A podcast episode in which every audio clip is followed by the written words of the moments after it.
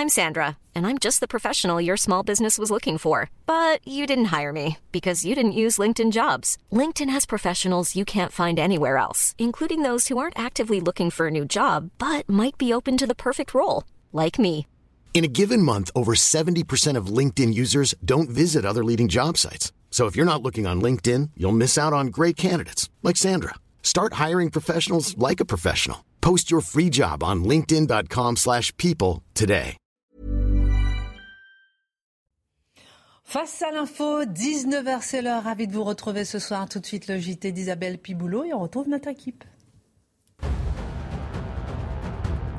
Refus d'obtempérer à Paris, les trois policiers ont été libérés de leur garde à vue. Une information judiciaire a été ouverte contre eux pour violence volontaire par personne dépositaire de l'autorité publique ayant entraîné la mort sans intention de la donner. Le conducteur, lui, a été placé en garde à vue.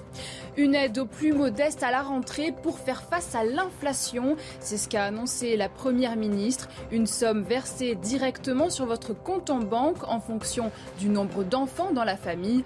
Elisabeth Borne précise qu'à cette échéance sera mis en, en place également un dispositif d'aide aux gros rouleurs confrontés à la hausse des prix des carburants. À cinq jours des élections législatives, le parti Les Républicains est clair aucune consigne de vote ne sera donnée au soir du premier tour si ces candidats ne sont pas qualifiés dans le cas d'un duel entre la majorité présidentielle et la NUP de Jean-Luc Mélenchon. C'est ce qu'assure le président du groupe LR au Sénat, Bruno Retailleau. Selon lui, les consignes de vote ne fonctionnent plus. Au sommaire ce soir, à quoi joue Jean-Luc Mélenchon? Que comprendre avec ces mots? La police tue. Qui appelle-t-il à voter? Pourquoi laisser entendre que la police tue délibérément et son appel à se révolter contre ceux qui sont censés maintenir l'ordre dans le pays? Comment analyser cette prise de position dangereuse à cinq jours des législatives? L'édito de Mathieu Bocoté. Et si l'argent liquide disparaissait en France d'ici 10 à 15 ans? Et si tout était tracé électroniquement? C'est en tout cas ce qu'a expliqué Gérald Darmanin lors d'une réunion publique où il soutenait un candidat macroniste. Est-ce réellement possible Souhaitable? Pourquoi supprimer le cash? L'analyse de Dimitri Pavlenko. C'est aujourd'hui qu'avait lieu à Marseille, dans le plus grand des silences médiatiques, l'enterrement d'Alban Gervaise. Sœur père de famille, médecin militaire, tué au couteau devant ses enfants et devant une école catholique où il allait les chercher. Que sait-on de cette histoire? Pourquoi en a-t-on si peu parlé? Le décryptage de Charlotte Dornelas.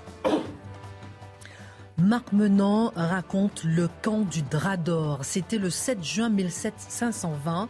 François Ier ambitionne de devenir l'empereur dans l'Empire romain. Malheureusement, il a un rival, Charles Quint. Il lui faut donc s'entendre avec le roi d'Angleterre et il organise cette rencontre près de Calais, l'une des plus fabuleuses débauches de luxe de toute l'histoire. Marc Menant raconte. Le crédit social, ce permis numérique pour les citoyens vertueux, arrive en Europe. Connu pour son utilisation en Chine, il arrive en Italie, à Rome et Bologne. Entre inquiétude et complotisme, qu'en est-il vraiment de ce système de contrôle social? En quoi ce système pourrait-il convenir à notre civilisation européenne? L'édito de Mathieu Bocout. Une heure pour prendre un peu de hauteur avec euh, nos mousquetaires. On commente, on décrypte, on analyse et c'est maintenant.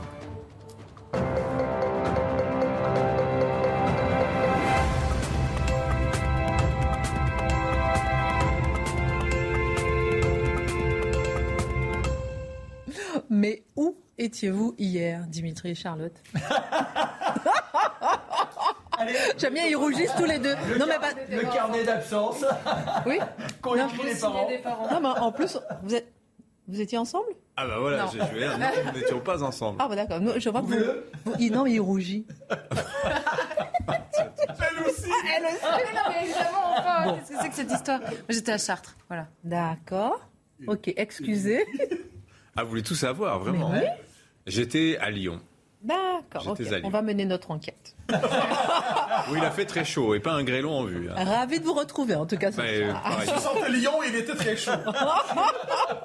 Vous avez raté une chronique hier soir de Mathieu Bocoté exceptionnelle en fin d'émission. Bon, en tout cas, ravi de vous revoir. Marc en forme, Mathieu en forme.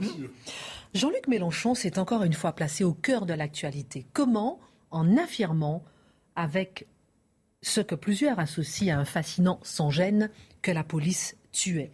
La police tue, ce sont ses mots. Ce n'est pas la première fois qu'il va dans cette direction, mais c'est la première fois qu'il va si loin.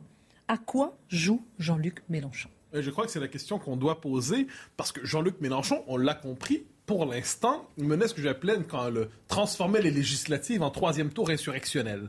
Donc il s'agissait de mobiliser en disant nous allons transformer Emmanuel euh, Macron en président fantomatique, en président spectral. Nous allons nous emparer des institutions, une forme de coup de force possible à l'intérieur de la Ve République. Mais là, on vient de changer de rhétorique, c'est-à-dire que on attaque désormais non pas les excès potentiels de la police, on n'attaque pas les dérapages, pour reprendre la formule consacrée. Non, c'est une attaque directe contre la, légitimité même de l'institution policière. Parce qu'il faut... On sait, les attaques contre la police sont fréquentes chez lui. On se souvient dans son débat, euh, je crois que c'était chez Hanouna, lorsqu'il disait à un policier, vous allez obéir, vous allez obéir. Donc, autrement dit, il se présentait euh, une espèce de réflexe d'autorité politique presque autoritaire en disant, vous allez obéir, vous allez, on va vous casser finalement. C'est ce qu'il disait. La rhétorique de la violence policière, il l'avait déjà embrassée aussi. Mais là, il la pousse à son terme en disant, la police tue. Qu'est-ce qu'il veut dire lorsqu'il dit la police tue? Fondamentalement, il veut dire la police tue gratuitement. La police tue pour tuer. La police tue simplement parce que, soit sous le signe de l'arbitraire, soit pour euh, instaurer un climat de terreur dans certaines parties de la population, mais l'idée centrale est la suivante, il, la reprend à certains égards de thèses qui circulent dans les milieux de la gauche radicale. On se souvient de ce livre signé par Geoffroy de la Gannerie et Assa Traoré qui expliquait que lorsque la police tue, et particulièrement lorsque la police tue un jeune racisé, ce n'est pas une dérive, ce n'est pas un dérapage, c'est un accomplissement. C'est-à-dire que ce serait la fonction même de la police que de tuer, elle s'accomplirait dans le meurtre. Eh ce que nous dit fondamentalement Jean-Luc Mélenchon ici, c'est que la police tue, c'est dans sa mission. C'est pas tel policier a tué, c'est pas trop de policiers ont tué, c'est la police tue. Autrement dit, l'institution est criminelle, l'institution est meurtrière. C'est une accusation centrale. Dans cette logique, parce qu'il y a une logique plus grande à travers ça, on a cette idée que la police est une force d'occupation des quartiers. La police est une force d'occupation des quartiers et lorsque la police intervient, elle doit quelquefois faire une démonstration de force pour que tous aient peur d'elle. On comprend que c'est une force illégitime. La police est une force illégitime désormais en France puisque la police tue, elle trahit ce que devrait être sa fonction morale, c'est-à-dire protéger les citoyens pour les persécuter. Dès lors, si la police tue, si la police est illégitime, si la police persécute, eh bien on peut relier ça au débat d'aujourd'hui, le refus d'obtempérer n'est rien d'autre qu'une forme de légitime défense. Le refus d'obtempérer n'est rien d'autre qu'une forme de dissidence légitime devant cette police qui tue ou qui peut menacer de tuer. Et dès lors, pour le citoyen lambda qui verrait devant lui une police qui tue, eh bien, il peut se dire, voilà, elle peut, elle peut me tuer de manière gratuite, arbitraire, donc je suis en droit mentalement de me dérober à cette autorité corrompue qui est celle d'un policier meurtrier. Donc, on comprend la logique qui s'opère à travers cela c'est une critique de la légitimité même de l'institution policière et qui renverse, qui renverse la logique. On a parlé, rappelez-vous, pendant la présidentielle, euh, Zemmour, Le Pen en parlaient, ils n'étaient pas les seuls, du droit pour euh, Valérie Pécresse aussi, d'une manière ou de l'autre, du droit à la légitime défense pour les policiers.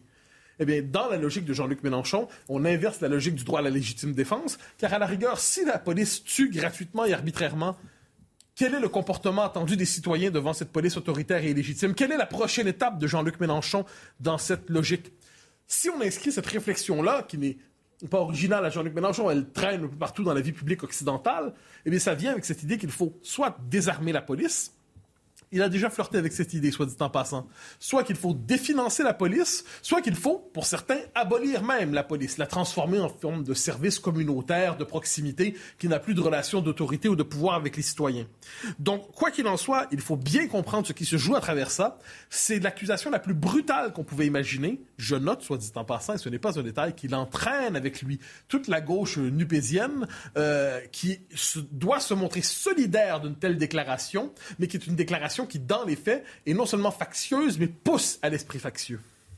Alors vous dites que cette déclaration, on est à cinq jours des législatives, hein, elle est cohérente avec le reste de sa campagne? Ah ben oui, parce qu'on est devant une campagne qui, alors je l'ai déjà dit ici, mais je pense qu'il faut le redire, La relation historique au 20e siècle avec, dans la gauche, c'est la gauche modérée euh, et soutenue par la gauche dite radicale. Et euh, finalement, c'est une espèce d'alliance politique, mais où les modérés donnent le ton, donnent le rythme.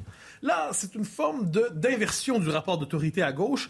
La gauche radicale devient la norme. Et la gauche modérée, qui se voulait la gauche de gouvernement, la gauche habituée à faire des compromis pour l'exercice du pouvoir, cette gauche fait désormais des compromis avec l'intégrité, avec ce qui était sa propre intégrité, intégrité dis-je, en acceptant de se rallier à un programme qui pose une accusation centrale contre une des institutions sur lesquelles repose le pays. La police au sens large, les forces policières au sens large, c'est une institution essentielle partout et je dirais peut-être particulièrement essentielle en France.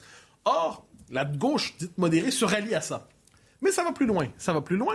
Parce que voyons quel est le programme de Jean-Luc Mélenchon, qui est un programme de rupture. Eh bien, il propose d'abolir la loi sur le séparatisme. C'est quand même particulier. Abolir la loi sur le séparatisme, ça consiste à dire que l'islamisme n'est plus un problème, qu'il ne faut plus combattre l'islamisme, qu'à la rigueur, s'il y a de l'islamisme en France, c'est une réaction légitime, encore une fois, contre une république oppressive qui écraserait les populations issues de l'immigration en ce pays, qui reconduirait le rapport de domination coloniale. Il légitime les thèses sur la violence policière. Et il vient de dire tout récemment, on, s'en doutait, on sait le score qu'il a eu chez les populations, la population musulmane à la présidentielle, 69%, mais il dit explicitement, je veux le vote des cités, je veux le vote communautaire, le vote communautariste. Mais que fait-il pour obtenir ce vote? Parce qu'on pourrait croire, bon, ben, la population musulmane vote pour lui pour telle, telle, telle raison qui sont euh, légitimes, qu'on peut entendre. Mais les signaux qu'il envoie pour capter cette partie de la population, ce sont des signaux qui, fondamentalement, sont des signaux soit crypto-islamistes, soit qui font des clins d'œil à la racaille. Alors moi, je ne peux pas croire un seul instant que lui-même se dit 69%, euh, en fait, euh, les musulmans de ce pays s'identifient par forme de, de désir euh, d'identification, disons ça comme ça, aux racailles, aux islamistes, et ainsi de suite. Mais les signaux politiques qu'il dit pour mobiliser ce vote des cités, pour mobiliser le vote musulman, ce sont des signaux comme s'il opérait lui-même l'amalgame dont on parle souvent, c'est-à-dire le vote des cités, le vote des banlieues, le vote d'origine immigrée, le vote communautaire, est un vote fondamentalement qui répond aux signaux idéologiques euh, racailles, euh, islamistes et ainsi de suite. Donc de ce point de vue, lui-même enferme son électorat dans la caricature que certains quelquefois en font. À travers cela, je le redis, il franchit une ligne rouge. Et je crois qu'il y a aussi une stratégie là-dedans qui va un peu plus loin. Est-ce que Jean-Luc Mélenchon croit vraiment qu'il sera Premier ministre euh, dans deux semaines? Peut-être. Franchement, peut-être. Sa campagne va bien. Tout peut arriver en politique. C'est bien possible. Mais plus, plus profondément, je crois qu'il se dit, c'est mon dernier tour de piste et je dois avoir la campagne la plus radicale qui soit pour créer les conditions du chaos, entre guillemets. C'est-à-dire briser les règles, faire remonter à la surface les insatisfactions, exciter les tensions, exciter les contradictions dans la cité pour créer une situation telle qu'elle pourrait déborder et à partir de là, la gauche radicale aurait sa chance. Et qu'est-ce qui l'en empêche finalement, en fait? Je pense qu'il pousse ce discours, il pousse cette espèce de de radicalité euh, dans l'espace public et tout le monde est un peu désorienté. Tout le monde est désorienté pour une raison simple.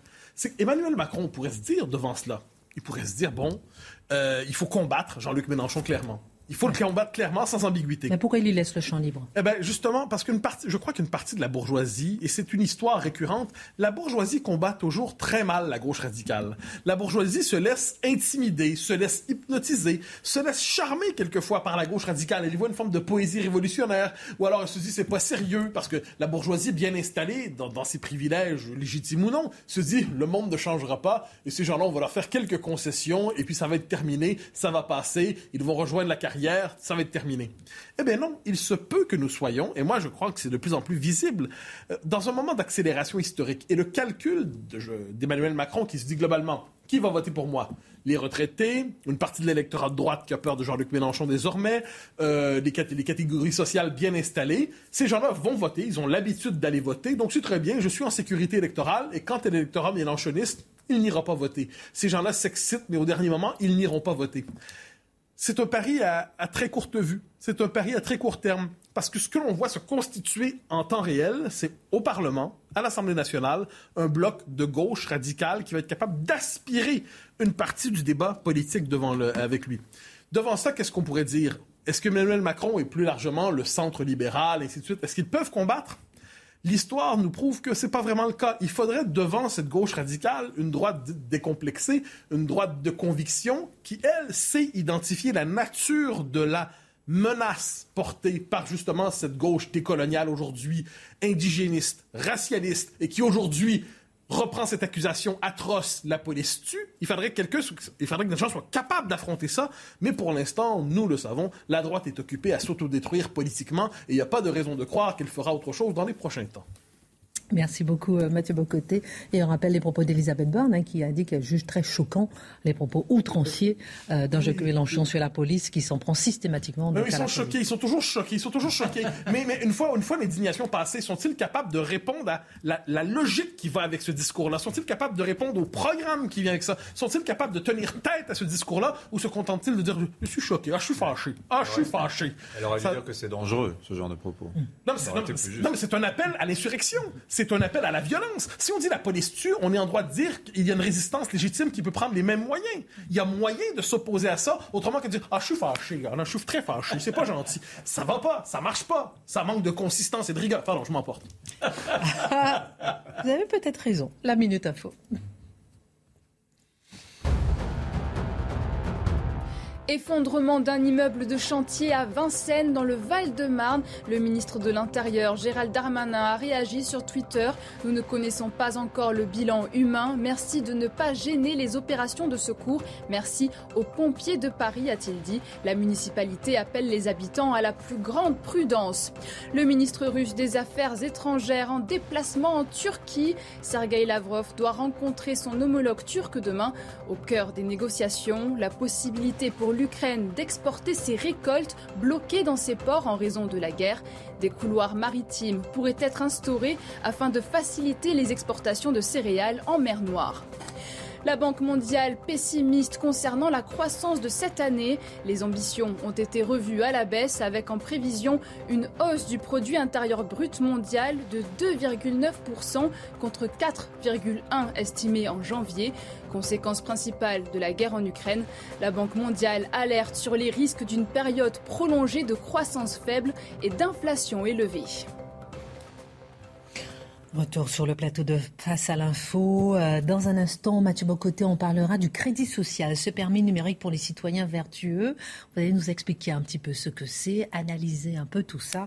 On en parle dans un instant et avec Charlotte, on parlera d'Alban Gervaise qui a été inhumé aujourd'hui. Comment et pourquoi tout ce silence autour de son décès On en parle dans un instant. Dimitri on va s'intéresser maintenant à quelque chose d'assez particulier. Une déclaration de Gérald Darmanin il y a quelques jours dans une vidéo filmée par un participant lors d'une réunion publique où il soutenait euh, un candidat macroniste, on entend le ministre de l'Intérieur déclarer, on va voir ses propos, la bonne lutte contre la drogue, ce sera la disparition de l'argent liquide, puisque tout sera tracé électroniquement dans 10 ou 15 ans. La baisse de l'argent liquide va permettre plus de traçabilité. Le ministre nous annonce-t-il la disparition du cash? Alors, vous savez qu'il a été ministre des Comptes publics, Charles Darmanin, il s'occupait des impôts, il est ministre de l'Intérieur. Moi, j'y vois dans cette déclaration euh, un réflexe de policier et d'ancien patron des, impôts, euh, réflexe qui consiste à ne voir en l'argent liquide que ce qu'il permet de faire d'illégal, c'est-à-dire bah, dissimuler euh, des gains au fisc et puis acheter des choses interdites par la loi, que ce soit de la drogue, que ce soit des armes, le financement du terrorisme, la prostitution, etc., etc. on sait que le l'économie parallèle, le crime organisé ne vit pratiquement que du cash qu'il blanchit pour le réinjecter ensuite dans, l'économie euh, légale. Donc c'est vraiment ça en fait que pointe dans sa mhm. déclaration euh, Gérald Darmanin, qui euh, d'ailleurs au passage en décembre dernier a interdit, à l'occasion vous vous rappelez de ces, ces séries de, décès dans la Manche, hein, de naufrages de migrants dans la Manche, il avait interdit les achats de bateaux en argent liquide. Voilà. Donc pour l'État, c'est vrai que le fait qu'on ne puisse pas suivre à la trace euh, la circulation de l'argent liquide, c'est un problème dans la lutte contre les trafics. Seulement, euh, quand il dit, Gérald Darmanin, que dans 10 ou 15 ans, tout sera tracé électroniquement, aïe, aïe, bah là, il met un doigt sur un sujet extrêmement sensible, qui est le sujet bah, des libertés, euh, du droit à l'anonymat en, l'occurrence l'anonymat des paiements, euh, qui risque d'être mis à mal, évidemment, si l'argent liquide venait à disparaître. Alors, cette petite vidéo de Gérald Darmanin, euh, elle n'est pas bien filmée, le son n'est pas terrible, on, distingue quand même nettement ce qu'il dit, mais elle fait le buzz parce que vous avez en France quand même énormément de gens qui sont convaincus qu'il y a un plan qui est à l'œuvre, un plan avec un grand P, le plan hein, pour supprimer le cash d'ici quelques années. Et la preuve, vous disent-ils, c'est, bah regardez, en 2019, qu'est-ce qu'on a fait? On a supprimé les coupures de 500 euros. Et bientôt, ce sera le tour de celle de 200 euros, puis de 100 euros, etc., etc. Je vous rassure, c'est pas le cas. Hein. Il n'y a pas de plan pour supprimer les, les coupures de 200 et 200. Euh, on a mais, peur. Mais c'est vrai que dans le monde, on le sait, il y a des pays qui sont très avancés dans la disparition de l'argent liquide. Je vais vous citer l'exemple de la Suède, par exemple. C'est très très très avancé. La Corée du Sud, où les gens ont tous en moyenne deux cartes bleues, mais ne font plus que 5% des paiements du quotidien avec de l'argent liquide. Mais il y a quand même plus de pays qui utilisent beaucoup euh, Ah le bah cash. oui, oui, oui. euh, Qu'est-ce qu'il en est alors finalement, Dimitri, aujourd'hui, de l'utilisation du cash? Ah oui, alors dans le cas de la France, on est très très loin de la Corée du Sud. Alors, il n'y a pas de plan de suppression de l'argent liquide. D'ailleurs, vous allez sur le site internet de la Banque de France, c'est écrit en toutes lettres. hein. Ils se sentent aujourd'hui le besoin de répondre à cette rumeur qui voudrait que la suppression de l'argent liquide se soit dans les tuyaux. Euh, donc la Banque de France, je rappelle, c'est elle qui a la charge d'émettre les euros pour ce qui est de, de la France. hein. Et je rappelle aussi qu'il est interdit, et ce dans toute la zone euro, euh, zone euro pardon, de refuser un paiement en argent liquide. On n'a pas le droit de vous le refuser. On peut refuser un paiement en carte bleue, mais on ne peut pas refuser en argent liquide. Et d'ailleurs, j'ai découvert que nul n'est tenu d'accepter pour un paiement plus de 50 pièces lors d'un paiement. Vous n'êtes pas. euh, alors, vous pouvez l'accepter. Mais si vous voulez faire ce mauvais tour euh, d'aller acheter une voiture avec des pièces d'un euro ou de 50 centimes, non, vous ne pouvez pas. Euh, le, le- le- le vendeur est en droit de refuser. Mais j'aime Et- bien parce que vous le rappelez, parce que souvent on voit hein, qu'on vous dit non, non, non, non, on ne prend pas de l'espèce ou au chèque ou bien carte Voilà, bleue. exactement. Ouais. C'est intéressant. Et alors, pour preuve que le cash n'est pas prêt de disparaître, il représente encore 10% de la masse monétaire en euros. Et euh, 10%, c'est aussi la masse monétaire que vous avez en dollars, et ce depuis 1950. Il n'y a pas une extinction progressive de la monnaie fiduciaire, hein, des billets euh, et, euh, et des pièces. Alors, ceci dit, les Français, c'est vrai, utilisent de moins en moins de cash. Ça décroît structurellement le nombre de paiements en cash de 2% par an depuis plus de 10 ans. On a vu une accélération forcément pendant le Covid, où là, forcément, on avait tous la trouille d'attraper le Covid en saisissant le billet de 10 ou de 20 euros. Et donc, on s'est mis au paiement sans contact. Mais quand même, euh, chiffre de fin 2019, c'est quand même 59% des paiements qui se règlent aujourd'hui encore en espèces, c'est-à-dire plus de 3 sur 5. Et la carte bleue dans tout ça, bah, c'est 35%, un paiement sur 3. Le reste, hein, si vous additionnez 59 plus 35, vous vous direz, bah, il en manque, c'est les chèques, ce sont les, ver- les virements et les prélèvements automatiques. Tout ça, ça fait 100%. Euh, voilà. Alors, d'ailleurs, en, en- en France, on a 190 milliards d'euros en billets qui sont en circulation. 190 milliards en billets. Et vous avez euh, 3 milliards 9, à peu près 4 milliards, qui sont en pièces. Voilà. Et alors, la coupure la plus importante, en fait, en, en, en valeur, c'est la, c'est la coupure de 50 euros. Moi, j'ai découvert, je pensais que c'était ceux de 10 ou de 20 qu'on voit le plus souvent. Ben non, c'est la coupure de, de 50 euros. Bon, allez, quitte à vous bombarder de chiffres, sachez qu'on a en France un peu plus de 50 000 distributeurs de billets. Et tous les Français, tous les Français en ont un à moins d'un quart d'heure de chez eux. C'est Ouais. inégalement distribué, forcément, il y en a beaucoup plus dans les grandes villes qu'à la campagne, mais sachez quand même qu'il y en a sur tout le territoire. Ce qui est intéressant aussi, c'est l'usage que les gens font de l'argent liquide. À 20-22%, c'est pour un motif de transaction, c'est pour faire un paiement, pour acheter son pain, euh, ses, ses cigarettes, etc. Mais à 28-50%, alors la fourchette est large, ça dépend en fait des pays de la zone euro, c'est comme réserve de valeur, c'est-à-dire c'est de l'argent qu'on qu'on garde en cash au cas où. Alors au cas où quoi? Eh ben, au cas où, par exemple, la crise. Eh oui, c'est toujours la l'argent qu'on planque sous le matelas. Pourquoi? Ben, Notamment la crise grecque, qui nous a quand même fait euh, réaliser que, en cas de problème, l'État avait le pouvoir de fermer les banques et d'un- de, de limiter les retraits. Euh, en l'occurrence, pour les Grecs, c'était 60 euros par jour. Donc, euh, votre argent vous appartient jusqu'à ce que l'État décide que c'est plus le cas. Hein, et il y a beaucoup de gens qui ça l'ont pas oublié. Imaginons aussi demain des, pa- des pannes d'électricité géantes, des attaques informatiques majeures sur le système bancaire, qui est extrêmement bien protégé, certes, mais ça peut arriver. Eh ben, euh, avec votre carte bancaire, avec votre smartphone, vous êtes quand même embêté. Là, votre boulanger, il va, vous rironner, il voudra du cash. Donc ça, ça reste la garantie ultime. Et puis, autre avantage de l'argent liquide, c'est qu'au contraire de la carte bancaire, ben, il est gratuit, l'argent. Il n'y a pas besoin de payer pour avoir de l'argent liquide. Et on a encore, sachez-le, quand même un demi-million de Français, 500 000 Français, qui n'ont pas de compte bancaire. Comment ils feraient ces gens-là dans un monde sans cash? Alors oui, mais Gérald Darmanin, il a quand même l'air de dire que dans 10 ou 15 ans, il n'y aura plus beaucoup. Oui, en fait, c'est de quoi il parle exactement, de ça. quoi parle Gérald Darmanin quand il dit dans 10-15 ans, il y aura plus, euh, enfin tout sera tracé. Eh ben, en fait, il nous parle du projet de la BCE, de la Banque Centrale Européenne, d'un euro numérique. Alors, qu'est-ce que c'est que cet euro numérique par rapport à l'euro qu'on a déjà en fait sous forme numérique? Quand vous payez en carte bleue, vous ne sortez pas d'argent, c'est une transaction informatique, une transaction numérique. Alors, en fait, l'euro numérique, sa particularité, c'est qu'il n'aurait absolument pas la vocation à un moment ou l'autre se matérialiser sous forme de pièces ou de billets. Vous n'iriez pas retirez votre euro numérique au distributeur, comme vous le voyez sur l'image derrière, derrière vous, Christine, ou derrière moi. Pourquoi ce projet d'euro numérique bah, D'abord, la concurrence des crypto-monnaies. C'est-à-dire que les banques centrales, elles n'aiment pas trop toutes ces monnaies mm. qui s'émettent hors d'elles de manière décentralisée et sans tiers de confiance. Je rappelle quand même que battre monnaie, c'est le privilège du souverain. Et là, le Bitcoin, en fait, dit à la Banque Centrale Européenne, bah non, le souverain, c'est plus vous, hein, c'est plus l'État, c'est la communauté. Et ça, évidemment, les banques centrales n'aiment pas. Euh, vous avez aussi des entreprises privées qui ont l'ambition de développer des monnaies. Vous pensez à Facebook, qui il y a quelques années voulait développer le Libra. Ça a été torpillé mm. de manière euh, systématique par les autorités publiques et les banques centrales en particulier qui ne voulait pas de cette concurrence de monnaie privée.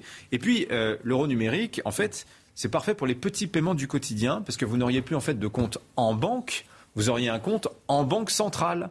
Il n'y aurait plus besoin d'avoir un compte avec une banque, il n'y a plus de tiers, directement à la banque centrale et on se paierait les uns les autres. Alors le problème, c'est qu'est-ce qui reste de la confidentialité dans ce système-là?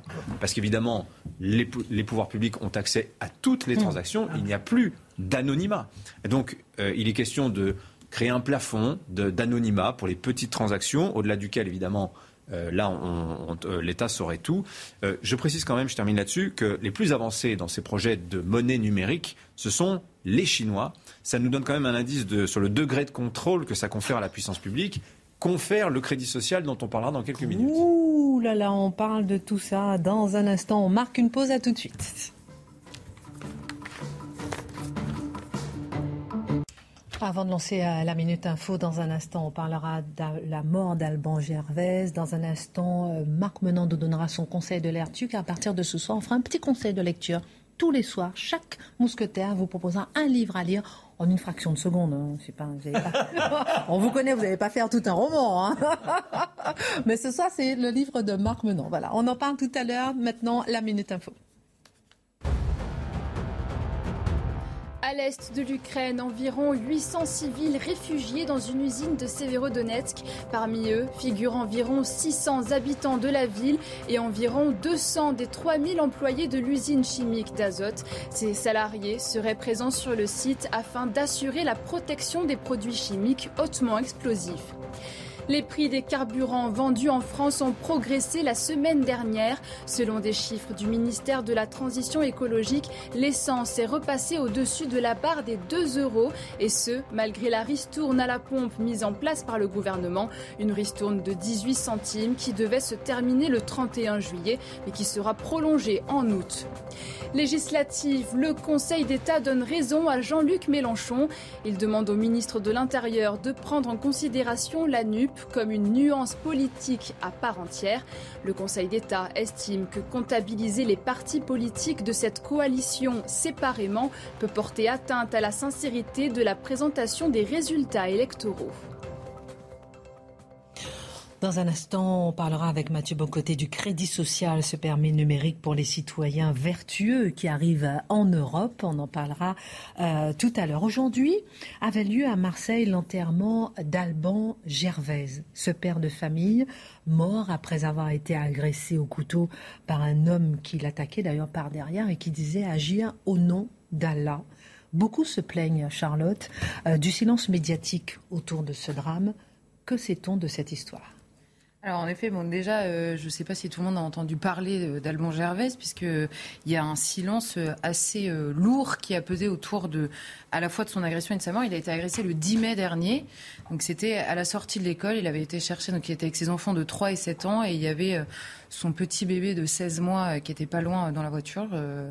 Euh, et il a été agressé par un homme qui était assis sur un banc, qui s'est levé, qui l'a agressé euh, au couteau, qui lui a donné plusieurs coups de couteau. Et alors, il faut noter, euh, parce que parfois les gens sont, se, manifestent dans ce genre de situation, que l'agresseur, en l'occurrence, a été arrêté par des passants qui étaient autour, qui l'ont désarmé, qui l'ont remis à la police, qui est arrivée peu de temps après. Et donc, son, agresseur s'appelle Mohamed, il a 23 ans, il a agi au nom d'Allah sur, place quand les policiers sont arrivés.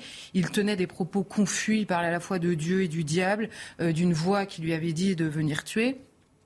Il était déjà connu des services de police, notamment pour des affaires de stupéfiants, et il a été mis en examen et placé en détention provisoire à la suite de sa garde à vue, garde à vue pendant laquelle il n'a pas euh, voulu parler au psychologue, d'une part, et à la fin de sa garde à vue, il a été mis en détention prévisoire et non pas interné d'office. C'est à noter sur la question de la gestion du déséquilibre.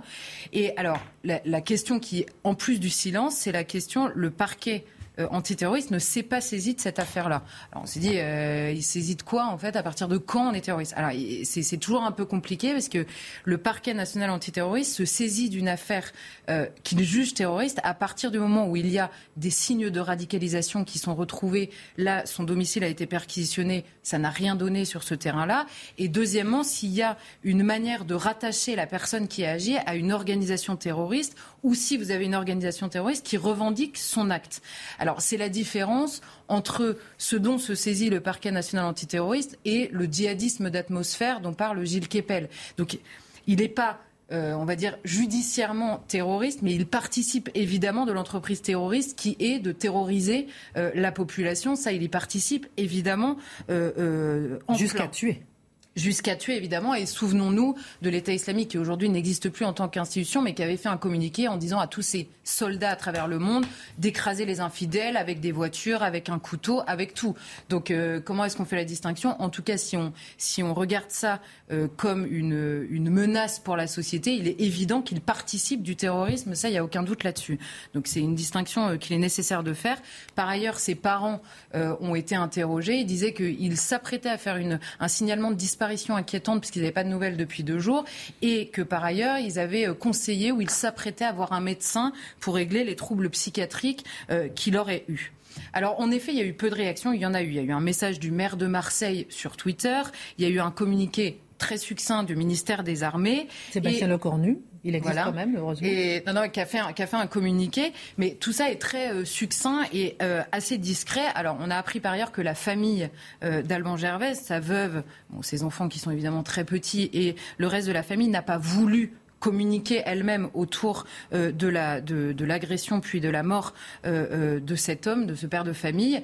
Mais ça n'empêche, ça n'a jamais empêché personne de parler d'une agression, de parler de la mort d'un homme et d'analyser euh, la chose. Alors, il était médecin militaire, cet homme. Il n'était pas en uniforme au moment de se faire agresser. En revanche, il était à la sortie de l'école, en l'occurrence catholique, de ses enfants. Il était catholique pratiquant. Et euh, ne serait-ce que ça pose une question. Euh, l'agresseur était assis sur un banc devant une école. Euh, qu'est-ce que ça veut dire? Bon. et il était par ailleurs, il avait un parcours assez exemplaire. Il était professeur agrégé, médaillé d'honneur du service de santé des armées. Et il avait été décoré par un décret d'avril dernier. il avait été fait chevalier de l'Ordre national du mérite. 22 ans de service, donc comme officier et comme médecin au service de la France et les gens euh, euh, interrogés qui avaient travaillé avec lui parlaient de, voilà d'un homme qui faisait son travail euh, au service du pays de manière exemplaire. Alors comment expliquer ce silence? C'est toujours un peu compliqué. Il y a beaucoup d'horreurs qui se commettent dans ce pays. Donc déjà, c'est une des premières raisons. On ne peut pas s'empêcher de voir quand même une banalisation de notre regard sur le mal dans la société. Il y a encore quelques années, ce genre de choses aurait fait la une pendant une semaine, quoi qu'il arrive. C'est vrai. Alors, on avait Emmanuel Valls qui nous, a dit, qui nous avait dit en 2015 il faudra s'habituer au terrorisme. On s'est habitué plus vite que prévu pour, ne pas réagir sur ce genre de choses. Alors, c'est soit la banalisation du mal, en effet, soit la gêne devant la récurrence à la fois euh, du profil des agresseurs, d'une part, et de l'idéologie qui sous-tend euh, euh, l'agression elle-même. Il peut y avoir plusieurs raisons, mais en tout cas, on ne peut que constater qu'il euh, y a une forme d'habitude extrêmement malsaine euh, qui, nous, qui s'est emparée de, nous tous. Habitude malsaine et terriblement gênante en tout cas. Il est parfois difficile en effet de comprendre le comportement médiatique ou bien le comportement politique dans le traitement des affaires de violence ou de délinquance. Oui, alors euh, pour étendre un peu le sujet, j'ai pris trois exemples assez différents pour comprendre pourquoi le traitement médiatique parfois euh, euh, gêne, insupporte euh, et dénoncé, parce qu'il y a très clairement un biais. Il s'est passé trois choses récemment, je me suis focalisée sur ces trois choses, on pourrait faire une litanie pendant trois heures. Hein ce week-end, week-end de la Pentecôte, il y a eu un massacre au Nigeria, un massacre de chrétiens. On en a parlé souvent sur ce plateau de la situation des chrétiens au Nigeria. 21 personnes, dont des enfants, qui ont été assassinés par des hommes qui sont rentrés dans une église pendant la messe euh, pour assassiner. Euh, donc, ces 21 personnes. Alors, on est capable dans ce pays de s'émouvoir pour des massacres qui, sont, qui sont à l'extérieur des frontières, qui sont en dehors des frontières, qu'on a parfois même du mal à expliquer sur le terrain idéologique, ou pas d'ailleurs. Il y a des massacres auxquels on fait plus attention que d'autres. Ça peut être expliqué par beaucoup de choses. On a une relation au Nigeria qui n'est pas historique, on a une relation à l'Afrique de manière générale qui est assez distante et on fait moins attention. On a une relation à ce qui arrive aux chrétiens dans le monde qui est plus que distante. Et euh, tout ça peut, tout ça peut s'expliquer. En tout cas, on constate qu'un massacre n'en vaut pas un autre dans le discours médiatique. Plus proche de nous peut-être, et alors là je reste sur ce terrain-là, des rassemblements ce week-end de Pentecôte, encore une fois. Je dis ça parce que ça ne gêne personne d'avoir un lundi férié pour la Pentecôte, mais par contre, euh, se souvenir de ce que veut dire ce lundi férié et de ce qu'est la fête de la Pentecôte en France, apparemment, c'est au-dessus euh, des, forces euh, des journalistes de ce pays. On a trois rassemblements énormes qui ont eu lieu ce week-end. 15 000 pèlerins extrêmement jeunes qui ont marché de Paris à Chartres, 8 000 adolescents, adolescents pardon, de 13 à 18 ans réunis par les évêques d'Île-de-France, 50 000 scouts, jeunes scouts, c'est 12 à 17 ans, qui sont réunis à Chambord. Alors évidemment, il ne se passe rien, euh, tout est propre à la sortie, il n'y a pas d'agression euh, pendant leur réunion, donc on n'en parle pas. Mais on est quand même dans un pays où euh, chaque premier jour du ramadan, tous les médias de France nous expliquent ce que c'est que le ramadan. Donc on constate une différence de traitement qui est réelle. Troisièmement, et là c'est peut-être euh, encore plus euh, d'actualité euh, médiatique, on va dire, la question du refus d'obtempérer. Alors c'est le nouveau délit médiatiquement à la mode, entre guillemets, tristement à la mode, hein, mais on en parle beaucoup. On a parlé du Pont Neuf énormément. On a parlé de la rue Custine ces derniers jours. Pourquoi? Parce que la police a tiré et a arrêté à la suite d'un refus d'obtempérer. En tout cas, c'est ce que nous dit la police. Les enquêtes sont évidemment en cours. Il y a un refus d'obtempérer dont on a très, très, très peu parlé médiatiquement et pour cause. Le 29 mai dernier, sur les Champs-Élysées, un homme euh, au volant d'une voiture, il roule trop vite, refus d'obtempérer, il fonce sur la police. La police, en l'occurrence, sur les Champs-Élysées, sort son arme. Enfin, les policiers sortent leurs armes et finalement décident de ne pas tirer et s'éjectent sur le côté pour éviter la voiture. Et le conducteur, en l'occurrence, a poursuivi sa course et a tué euh, un peu plus loin dans Paris une jeune femme de 23 ans peu de gens en ont entendu parler, me semble-t-il.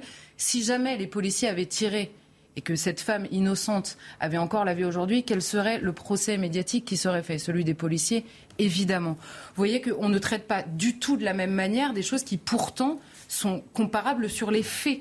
Euh, et ces, questions-là interrogent forcément parce qu'elles sont récurrentes dans la manière euh, d'être abordées. Il y a des sujets qu'on n'aborde jamais médiatiquement, d'autres qu'on aborde en permanence. Les attaques euh, envers les policiers, pour revenir sur cette question du, refus d'obtempérer, des policiers qui se servent de, de leur matraque, de leur LBD, du gaz lacrymogène ou de leurs armes létales, en l'occurrence, le procès médiatique est beaucoup plus rapide que l'enquête qui est en cours. En revanche, les attaques sur les policiers, on a un discours beaucoup plus prudent qui nous demande d'attendre la fin de l'enquête. Dans le second temps, on a forcément raison, le procès est beaucoup plus rapide quand, euh, quand ce sont des policiers qui sont impliqués. Et tout ça recouvre par la récurrence de ce traitement, tout ça recouvre évidemment un biais idéologique euh, dans le traitement de l'information. Biais idéologique, est-il seulement possible de lire ce biais dans le traitement médiatique de l'actualité N'est-ce pas une hiérarchisation nécessaire et libre de l'information? Alors que la hiérarchisation de l'information soit libre, c'est une évidence. Euh, qu'elle soit nécessaire, évidemment, il se passe beaucoup de choses et on, forcément on hiérarchise, on ne peut pas parler de tout. En revanche, le biais idéologique mérite d'être analysé et on est également libre de l'analyser, me semble-t-il. On traite pas du tout de la même manière. Pourquoi? Il y a une idéologie qui sous-tend ce traitement. Vous regardez systématiquement dans les agressions, dans les attaques, dans les massacres, il y a euh, en fonction de l'agresseur et de la victime, un traitement qui n'est pas le même. Reprenons l'exemple, les chrétiens euh, massacrés dans le monde, qui sont la première, euh, les, premiers massacrés dans le monde, ne font jamais l'actualité et on se passionne médiatiquement pour des minorités religieuses qui, dans le monde, sont également massacrées, mais dont on parle beaucoup plus. la question des policiers, les policiers, globalement, médiatiquement, on va toujours partir du principe qu'ils ont quand même, a priori, plutôt tort par rapport aux délinquants qui est en phase 2. Il y a une idéologie diversitaire, comme dirait Mathieu, et comme Mathieu a beaucoup euh, traité. Il y a cette idéologie du vivre ensemble qu'il ne faut jamais remettre en question par principe, parce que, euh, voilà. Il y a évidemment quand la France est en cause et quand l'Occident encore plus l'est, et les chrétiens, euh, j'ai déjà eu l'occasion de le dire, mais les chrétiens sont désormais une minorité, euh, en tout cas en France, c'est une, c'est une évidence, mais ils ne sont jamais traités comme tels parce que leur religion renvoie à l'histoire majoritaire, à l'histoire tout court, et de la France dans sa distinction charnelle, et évidemment euh, de, de l'Occident. Donc, mais seulement, et j'en terminerai par là, mais les journalistes sont un pouvoir monstrueux évidemment, ils ont le premier pouvoir en France. Ils sont capables de faire euh, démissionner un ministre, ils sont capables de faire plier la justice, ils sont capables, enfin en tout cas d'accélérer un procès euh, judiciaire, ils sont capables euh, de provoquer des déclarations politiques, policières, et ils accusent extrêmement souvent les politiques qui se saisissent de ce qu'ils appellent un fait divers et qu'on peut appeler un fait de société, d'instrumentaliser ces faits divers. Mais les médias qui sont le premier pouvoir sur ce terrain-là, sur le discours sur la société, dans leur manière de choisir ou pas ce qu'ils traitent, sont les premiers instrumentalisateurs, on va dire, des phénomènes de société aujourd'hui en France. Je pense que ça mérite d'être euh, dit. Le 10 mai, quand survient la mort d'Alban Gervais, on est en plein début de la polémique sur le Burkini. Je pense qu'il y a dans beaucoup de rédactions, on s'est dit, oulala, ça fait beaucoup de sujets d'extrême droite. Il fallait bien en choisir un. C'est encore plus grave? Comme, comme dit Finkielkraut, euh, c'est ainsi désormais mentionner la réalité d'extrême droite pour certains. Mm-hmm. Ben non, je ne peux que malheureusement m'incliner devant euh, Charlotte. Son analyse, euh, elle est plus que pertinente et je pense qu'elle prêche un peu dans le désert, que ceux qui l'auront écouté ce soir et qui appartiennent à ce qu'elle a mis à jour, eh bien diront c'est une euh, journaliste de valeurs actuelles et de CNews. Voilà ça se résumera à ça. Je pense qu'elle n'aura pas prêché dans le désert. Pensez à la famille d'Alban Gervaise. La Minute Info.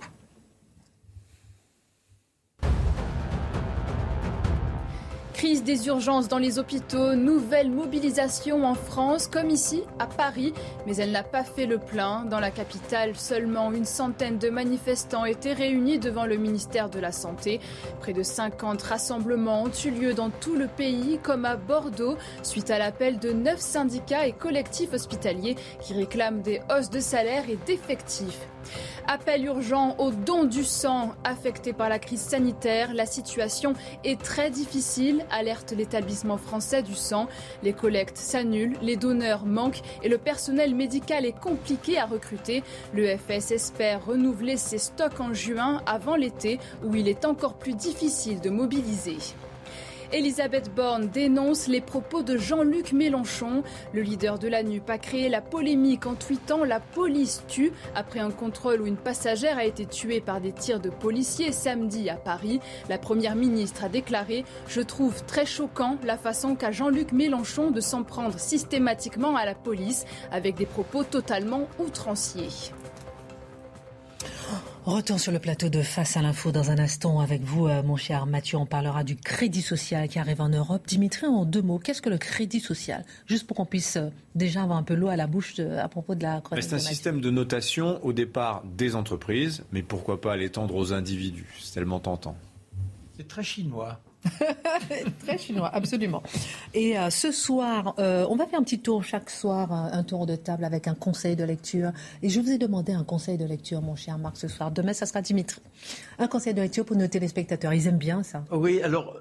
Moi, j'ai déduit que vous me demandiez s'il y avait vraiment qu'un seul livre à mettre dans votre valise avant d'être exilé au bagne de Cayenne pour forfaiture sensuelle.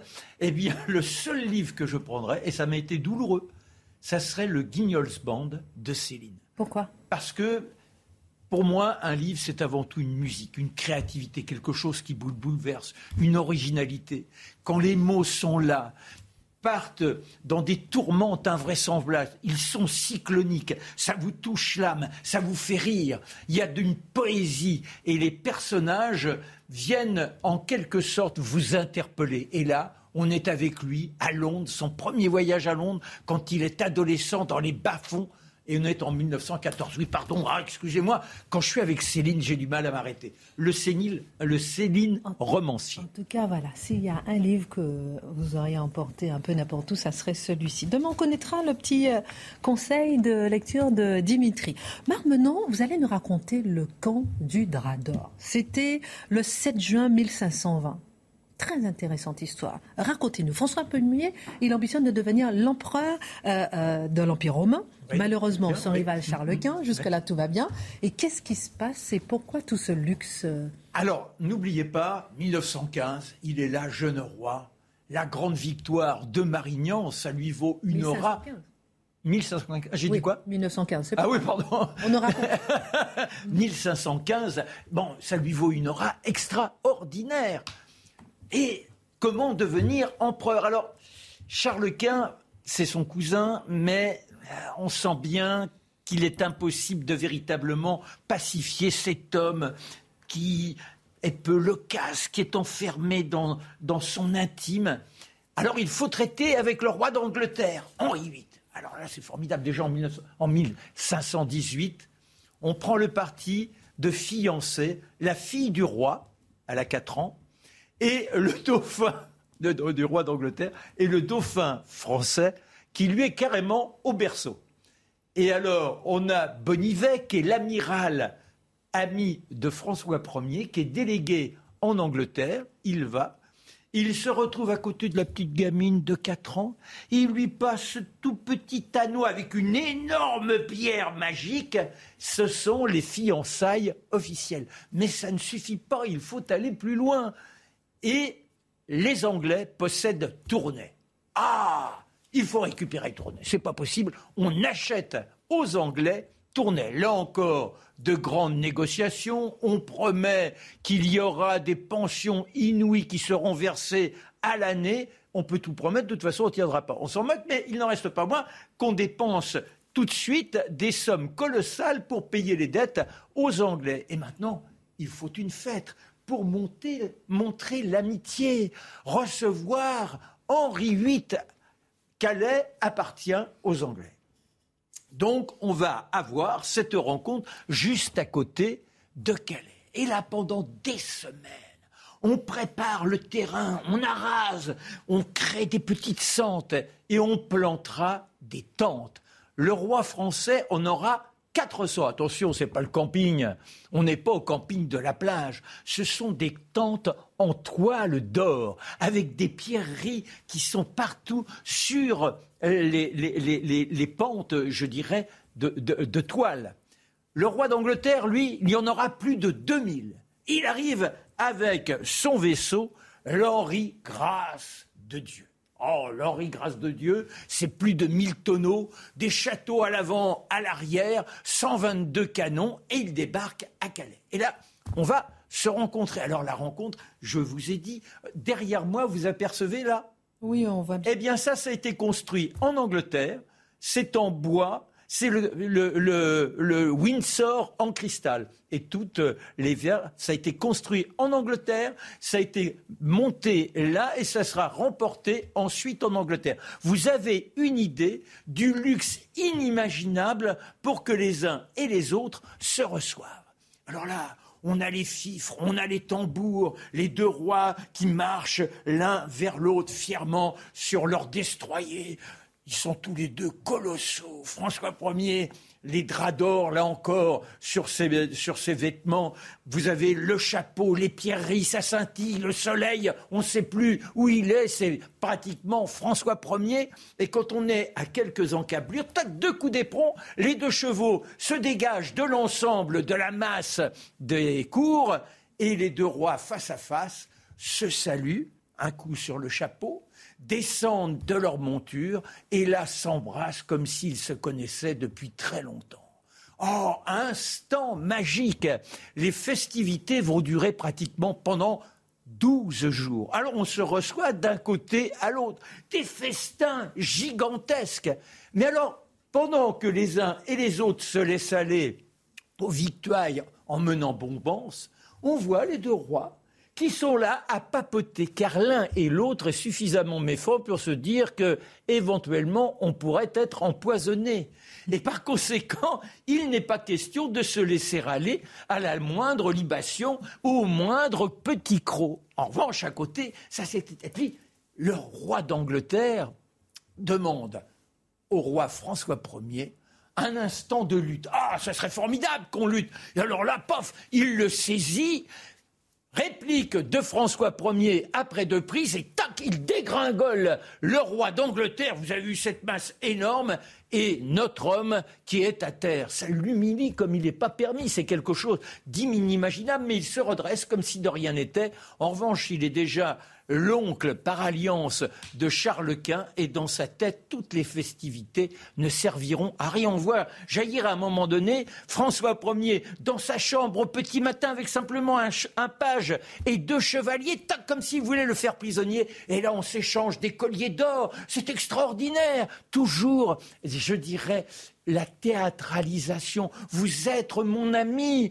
Et il commet une autre erreur, c'est que à un instant, il est avec simplement son amiral et le cardinal qui accompagne Henri VIII. En revanche, il a ses deux côtés le connétable de Bourbon. Je vous ai déjà raconté les histoires. Qui va le trahir? Eh bien, c'est le connétable de Bourbon. Il a donc un ennemi dans ses propres rangs et c'est celui qui mène ses armées. La fin, on se quitte. Et que fait Henri VIII eh bien, il reçoit deux jours après, à Gravelines, Charles Quint, qui se présente et qui lui dit Mais mon ami, il nous faut être ensemble pour préparer l'avenir. Et six mois plus tard, c'est lui qui devient l'empereur chrétien romain. Voilà comment François Ier a dépensé des millions. C'est l'une des plus belles et des plus fasteuses rencontres royales qui n'ait jamais eu cours. Plus le jubilé. Merci beaucoup. Merci, euh, mon cher Marc. Depuis quelques années, on entend parler du crédit social à la chinoise. Alors, on entend parler de manière inquiétante, mais rarement de manière précise. Alors, on va, on y voit un système de contrôle social lointain qui cadre peut-être avec la culture chinoise, mais qui est profondément étranger à l'Europe. Pourtant, ce système vient de s'implanter après Rome, à Bologne, en Italie. Je me tourne vers vous, Mathieu Bocoté. Est-ce que le crédit social prend racine en Europe?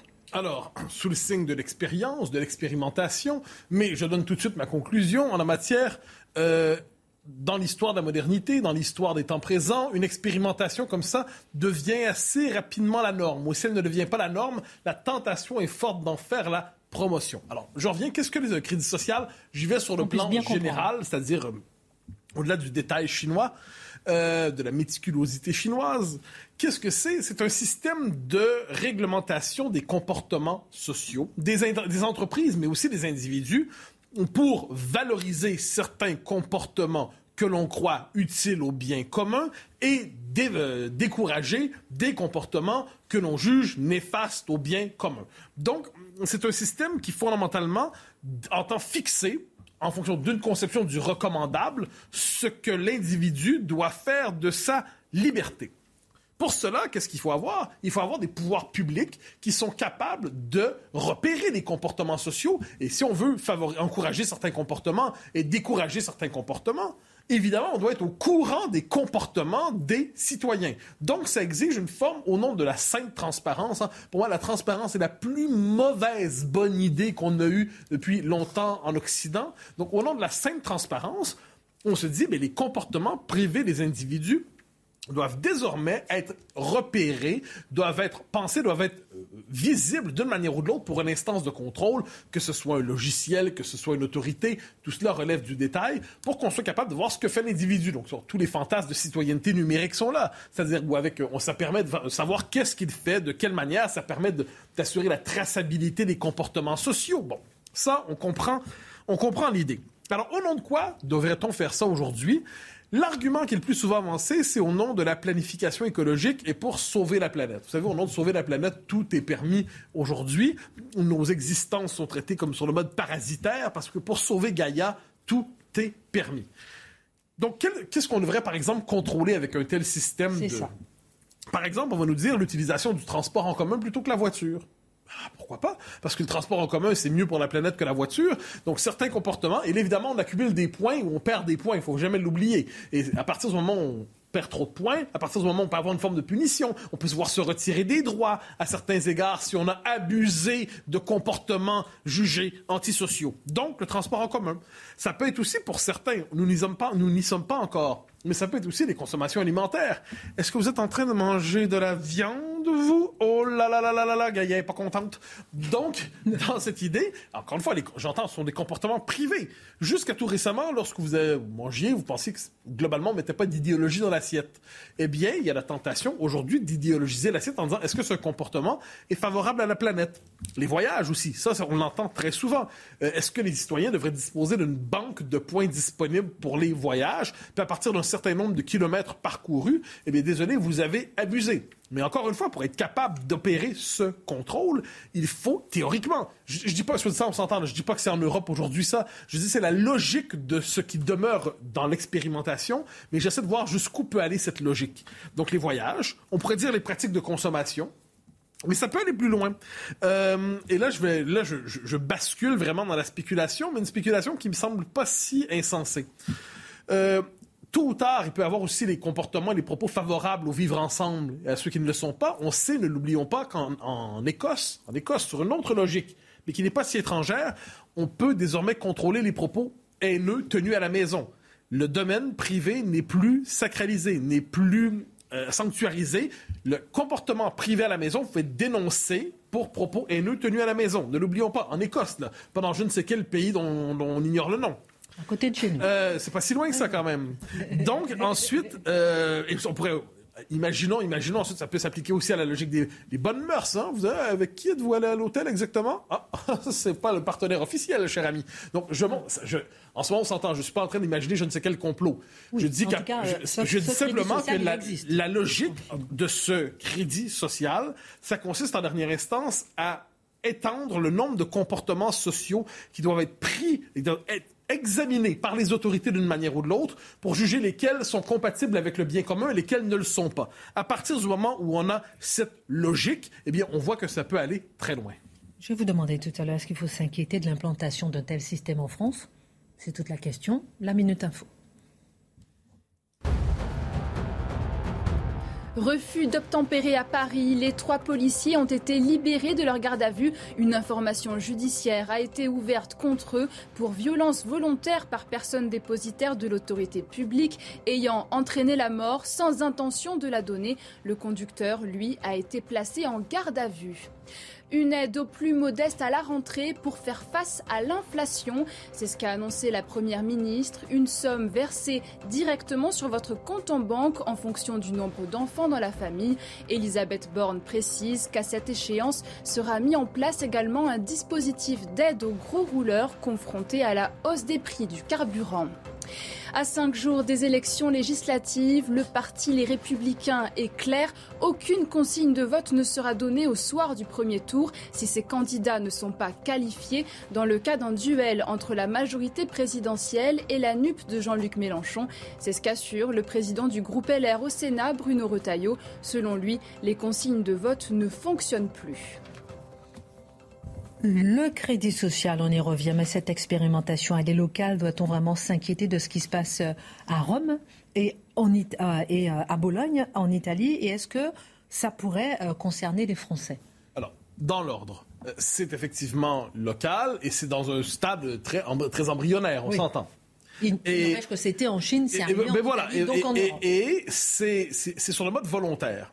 Moi, la question que je me pose, c'est qui est à ce point domestiqué pour vouloir s'inscrire soi-même au club du crédit social de son village? Bon, quoi qu'il en soit, c'est quand même étrange comme idée. Mais cela dit, ce qui est inquiétant, c'est que c'est la logique du contrôle social qui revient avec ça.